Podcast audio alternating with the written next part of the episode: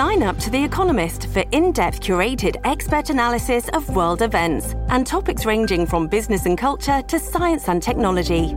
You'll get the weekly digital edition, online only articles, curated newsletters on politics, the markets, science, culture, and China, and full access to The Economist Podcast Plus. The Economist is independent journalism for independent thinking. Go to economist.com and get your first month free.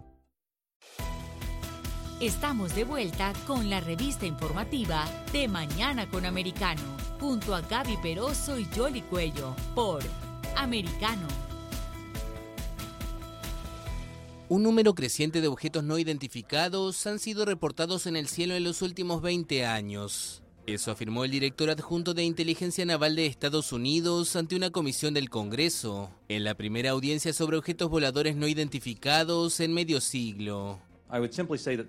Simplemente diría que hay un número de eventos en los que no tenemos una explicación, entre los que hay un pequeño puñado en los que hay características de vuelo o manejo de firmas que no podemos explicar con los datos que tenemos.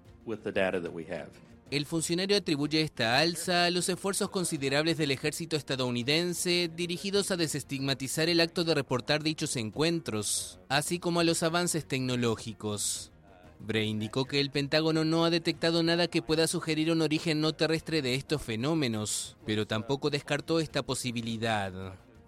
Algunos fenómenos podrían explicarse por la presencia de drones o aves que crean confusión en los sistemas de radar. Otros pueden ser el resultado de ensayos de equipos o tecnologías militares efectuados por otras potencias, como China o Rusia. El ejército de Estados Unidos y los servicios de inteligencia están enfocados en determinar de primera mano si estos fenómenos están relacionados con posibles amenazas contra el país. Y bien, lo que quedó claro de esta audiencia es que efectivamente existen cientos de fenómenos aéreos no identificados y lo que se debatía en el Congreso estadounidense era el tema de la seguridad nacional y la seguridad aérea.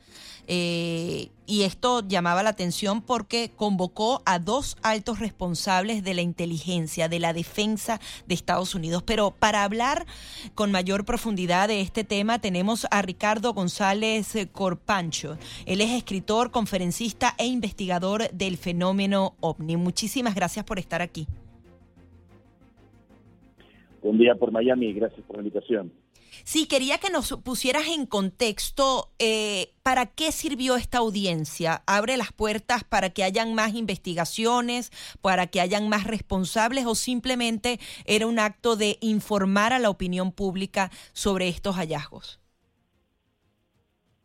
Como bien dices, oficialmente los militares norteamericanos solo querían dar a conocer que están investigando fenómenos aéreos anómalos esto no significa una nave extraterrestre, sino un objeto volador no identificado por asuntos de seguridad nacional. Esa es la versión oficial, sin embargo no deja de ser escandaloso, porque fíjate que esto ya se había realizado hace más o menos 50 años, en la década de los 70, con el mítico informe Condom, donde los militares norteamericanos trataron de negar su verdadero interés en el fenómeno ovni y en la hipótesis extraterrestre, de acuerdo a algunos estudiosos que pudieron revelar esta información. No deja de ser escandaloso, como te digo, porque estamos hablando de 144 expedientes, vídeos, registros ovnis por parte de los militares, en donde uno solo fue identificado. Y no estamos hablando, pues, de objetos que se registraron hace cinco minutos. Algunos de estos materiales se remontan a operaciones militares del año 2004. Entonces, la Armada Naval Norteamericana, los servicios de inteligencia incluso agencias espaciales no pudieron identificar estos objetos a lo largo de tantos años, vamos a suponer que se trate de armas muy desarrolladas de potencias rivales como China y Rusia. Eso sería un papelón, porque estaríamos hablando que estas potencias tienen una tecnología que supera por muchas décadas lo que tiene los Estados Unidos. Pienso yo, en sentido común y raciocinio, que si Rusia tuviese esas armas increíbles, esos objetos que entran en el mar sin destruirse, que vuelan a velocidades hipersónicas y se detienen en seco en el aire, no tendrían tantos problemas en su incursión militar en Ucrania, me imagino. Ahora bien, si esto se trata de un proyecto negro, una corporación militar norteamericana, también es un escándalo porque los contribuyentes no están al tanto, los políticos tampoco sabían muy bien lo que estaba sucediendo aparentemente, así que la hipótesis extraterrestre, por más escandalosa también, eh, molesta, eh, tan controvertida, no la descartaría totalmente. Estoy convencido, como lo dijo Bill Nelson, el director de la NASA, que no estamos solos. Claro, pero, pero al mismo tiempo eh, se produjo una desclasificación de información y es lo que ha permitido también hablar abiertamente y poder escuchar incluso a los pilotos que tuvieron oportunidad de testificar y de narrar lo que ellos experimentaban. Cuando uno eh, lidia con la, tecnología que tiene aquí y los conocimientos físicos que hay, es por eso que causa ah, preocupación y, y se expresa también en ese sentido lo que pueda implicar para la seguridad de los Estados Unidos.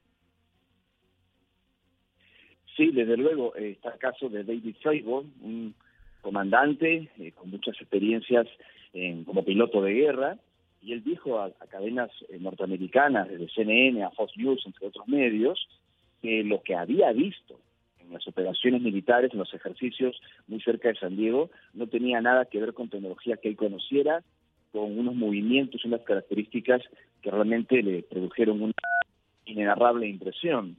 Y él mismo dijo en los medios que él tenía la sensación, obviamente esto no es objetivo, es una sensación del piloto, de David Freiburg, que aquello no era de este mundo.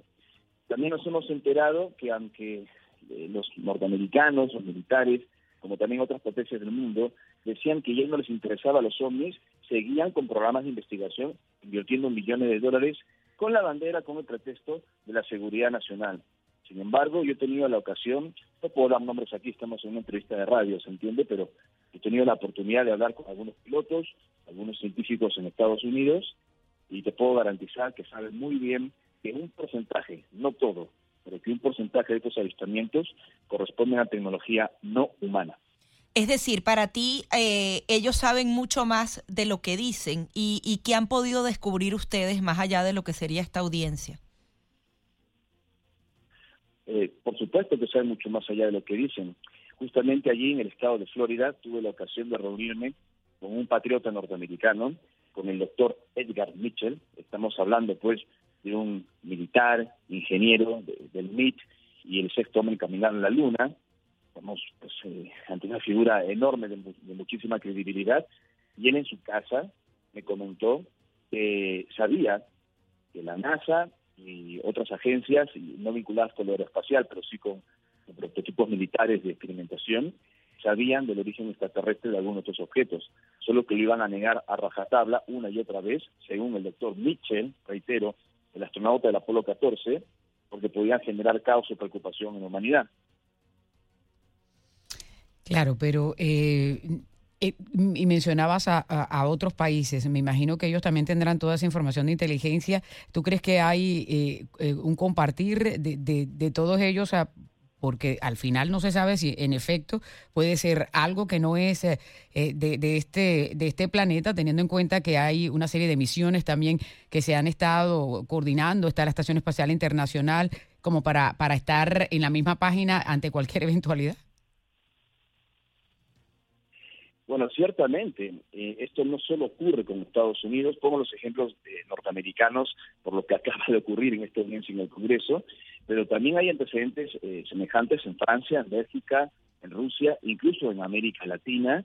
Eh, como ustedes saben, yo nací en Perú y en mi país la Fuerza Aérea Peruana se vio obligada a crear en el año 99 una oficina militar para investigar a los no identificados y yo he discutido con varios comandantes pilotos de guerra del Perú, entre ellos con el señor Julio Chamorro, sus encuentros con objetos que atravesaban montañas, que tenían unos tamaños enormes, que desaparecían ante la vista y ante el radar y volvían a aparecer, y eso no lo tiene el ser humano. Obviamente que las grandes potencias lo van a negar, y es probable, como bien intuyes, que exista algún tipo de alianza eh, de las potencias o de sus agencias para informarse mutuamente, en algunos casos, pero en todos, ante una situación de origen extraterrestre, que de momento no ha representado ninguna amenaza, porque este fenómeno es muy antiguo. Somos nosotros los humanos que sí hemos sido y, y seguimos siendo en gran medida una amenaza para el planeta, no lo foráneo. Ahora, todo esto ha sido avistado, lo hemos visto de lejos, pero no ha habido ningún indicio, algo, algún objeto que haya sido encontrado que se pueda probar que no proviene de esta tierra, tanto un cuerpo extraterrestre como una nave, porque esa es una de las grandes interrogantes. Si esto realmente existe, porque no hay ni siquiera un indicio real, palpable de que, de que eso está aquí aunque suene a una teoría de conspiración o delirante, porque se oculta. Eh, a ver, los vídeos y el material que han mostrado los militares son vídeos con cámaras térmicas, infrarrojas, objetos volando a gran velocidad, algunos ecos de radar desconcertantes, pero todo como de lejos, ¿se entiende? Eh, nada claro. Pero eh, a veces uno por ignorancia piensa que un vídeo clarísimo eh, muy cerca al lente es una prueba más evidente y eso no es cierto. Es como cuando uno ve estas fotografías del Hubble eh, o que muestra la NASA de algunos eh, planetas que se han descubierto, no es que hayan fotografiado planetas, sino que son presunciones en base a la física, a las reglas del universo. Incluso muchas de estas imágenes se arman con datos, con grandes fórmulas matemáticas, con la interpretación del movimiento gravitacional de algún cuerpo celeste y con eso arman una fotografía que la, la pueden colorear, la pueden diagramar y eso es lo que uno finalmente ve.